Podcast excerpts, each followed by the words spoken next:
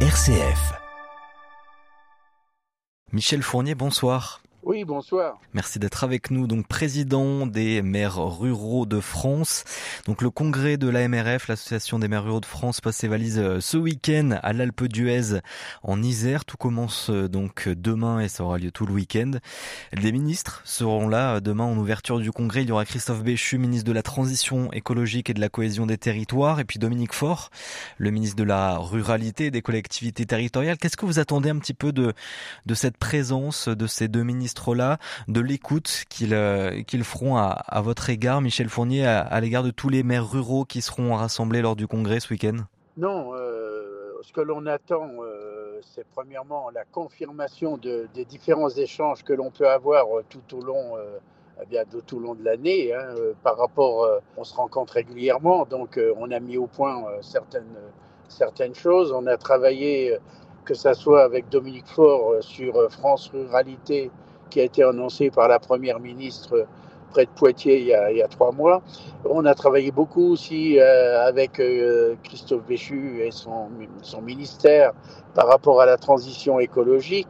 Et donc, euh, voilà, ce que la, venue des ministres ne fait que, en gros, confirmer à nos grands électeurs qui seront présents eh bien qu'il y a un travail en commun qui est fait, qui n'est pas parfait, qui ne correspond pas dans la totalité de nos, de nos désirs, mais qui sont déjà des avancées par rapport euh, à la reconnaissance de la ruralité et de ses potentiels. Mmh, et pour euh, justement euh, aider et soutenir un peu ces communes rurales et puis euh, tous ces administrés, vous l'avez dit, hein, la première ministre qui a présenté le plan France Ruralité, c'était mi-juin, donc qui vise à bâtir un nouveau contrat avec les territoires ruraux. donc la, la, mise en application va se faire dans, dans les prochains mois. Elle a peut-être déjà un petit peu commencé sur certains territoires avec plusieurs mesures. C'est quand même satisfaisant une avancée comme comme celle-là en tant que représentant des maires ruraux de France. On avance dans le bon sens? Oui, je pense qu'on avance dans le bon sens et il faut toujours regarder les choses d'une façon positive. On a effectivement des grincheux encore qui disent ouais mais ça va servir à quoi? Oui mais oui mais il y a des moyens supplémentaires. Non alors bon il y a tout cela et tout ça il faut faire fi. À un moment donné il faut se dire on avance, il faut du temps. Malheureusement euh, il faut avoir un peu de patience, il faut être tenace, mais il faut se dire que chaque avancée, on ne reculera pas. Et quand on sait d'où on vient, faut pas oublier quand même qu'il y a eu cette sacrée tonnerre de loi euh, dite Notre là, qui euh, ne jurait que par la métropolisation, qui ne jurait que par le plus grand des plus grands, qui a obtenu, euh, qui a finalisé des intercommunalités qui ressemblent des fois à rien par rapport à leur taille, qui a finalisé des, des grandes régions qui ont quand même des difficultés souvent à exister, supprimer aussi les cantons euh, anciens qui étaient des lieux de vie autour d'un pôle rural euh, qui, suffisait à avoir une proximité. On a voulu faire grand. Et toutes ces conneries-là, eh ben, à un moment donné, il faut bien qu'on qu qu qu constate qu'il y a eu des erreurs de fait. Et ces erreurs-là, premièrement, elles ne sont pas liées à ce gouvernement. Et deuxièmement, eh bien, il faut euh, faire en sorte qu'ils aient un peu de courage maintenant pour dire, bah oui, voilà, ça a été une erreur, il faut revenir, en, faut revenir autrement, il faut analyser et revenir autrement. Et c'est tout ça, et c'est pour cela qu'on se bat pied à pied et que l'on continuera à le faire, mais je vous assure qu'on ne va pas lâcher prise, et nous, euh, on a cette, cette facilité, c'est qu'on on est têtus comme des Vosgiens, comme des Bretons, comme des Dauphinois, Hmm. comme tout ce que vous voulez. C'est le recrutement de 100 chefs de projet euh, qui, seraient, euh, qui seront installés donc dans les préfectures, les sous-préfectures des territoires euh, les plus ruraux et qui vont s'occuper euh, en gros de 10 à 15 communes chacun avec la mission d'accompagner les maires des petits villages euh, à, à passer euh, de l'idée vraiment au projet concret sur le territoire. Ça, ça va être un vrai soutien pour les maires ruraux? Alors, je vais déjà euh, rectifier deux choses. Premièrement, c'est plus 100, c'est 120, parce qu'il y en a 20 qui seront par le CRMA, et il y en a 100, c'est au niveau de l'ANCT, l'Agence nationale de cohésion des territoires.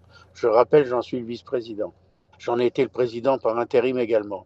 Et donc, euh, cette notion de village d'avenir, effectivement, il va y avoir des chargés de projet, un ou deux par département, selon les départements. Mais euh, encore une fois, dans l'esprit, c'était pas 10 à 15 projets, il y en aura 10 à 15 qui seront suivis plus précisément par ce chargé de projet. Mais il y aura plus de demandes, il n'y aura pas que 15 communes par département qui vont se positionner, il y en aura énormément.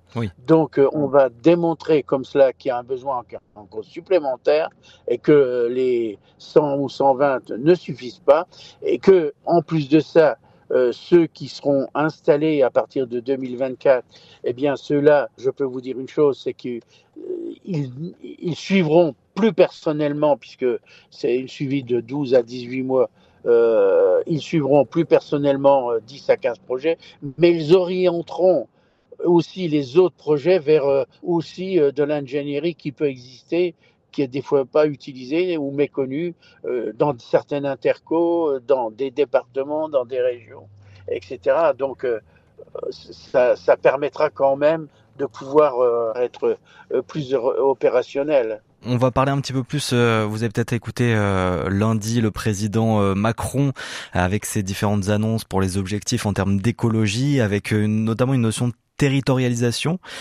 vous, qu'est-ce que vous attendez concrètement d'accompagnement, peut-être de l'aide de l'État pour vous développer sur vos territoires aussi tous ces objectifs en termes d'écologie? Oui, mais cette aide, bah, elle, pourrait aussi être traitée dans le cadre de Village d'avenir. Hein puisque les chargés de mission, ils auront certainement aussi un travail à faire dans certaines communes par rapport à cela. Mais euh, ce que l'on attend surtout, c'est que l'on change de paradigme, que l'État qui pense qu'il doit aller jusqu'au dernier kilomètre se dise non, c'est pas ça qu'il faut. Il faut que ce soit les communes qui démarrent le premier mètre. C'est quand même différent d'approche. Autrement dit, ce n'est pas des solutions descendantes, c'est des solutions montantes. Et nous, on se dit, c'est chez nous que les choses peuvent se dérouler Eh bien, nous demandons à la reconnaissance de ce, de ce fait-là, et encore une fois, aidez-nous, aidez-nous au point de vue ingénierie, parce que souvent, le maire d'une commune, euh, vous savez, il est maire dans, une, dans un village, hein, je parle. Hein. Hmm. Il est maire et il a sa secrétaire de mairie et point barre. Hein. Et donc, euh, c'est quand même parfois difficile euh, bah, de pouvoir développer des, bah, des potentialités trop importantes, même si elles existent. Donc, aidez-nous, effectivement, avec cette ingénierie mise à disposition.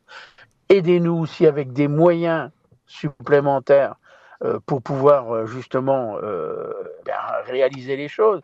Parce que si on prend la réhabilitation des centres de village, je prends cet exemple-là, puisque le logement reste une problématique forte.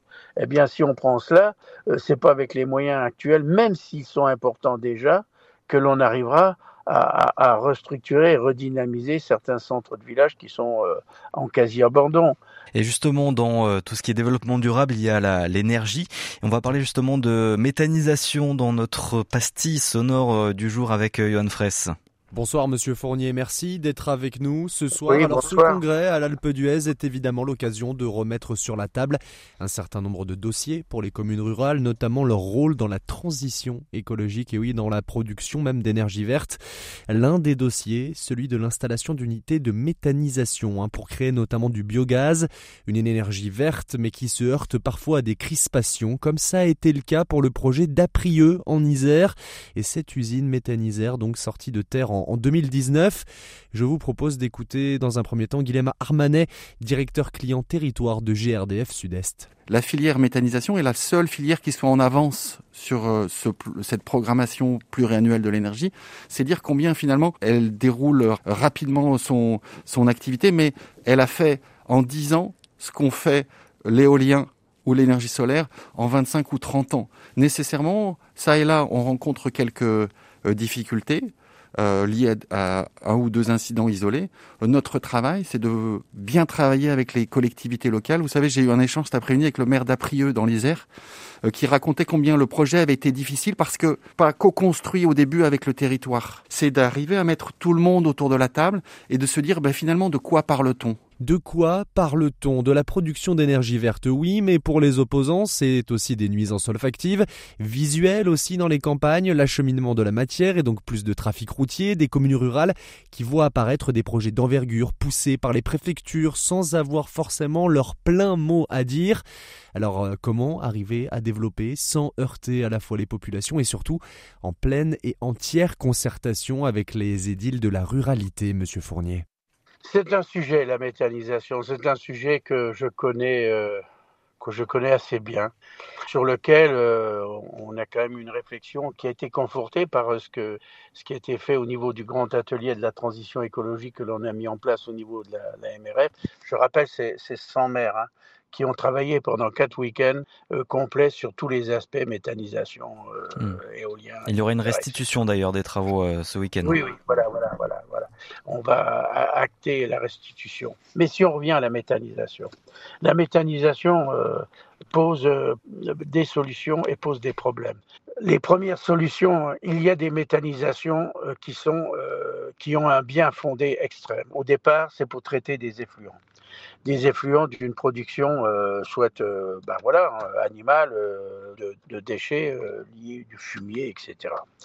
Il y a donc des, gens, des agriculteurs, souvent en, GAEC, bien entendu, hein, c'est-à-dire plusieurs agriculteurs, qui ont des exploitations de 150, 200 hectares, qui ont un troupeau assez conséquent et qui ont donc des besoins de valoriser ce produit. Ça, c'est une chose. Et ils travaillent localement.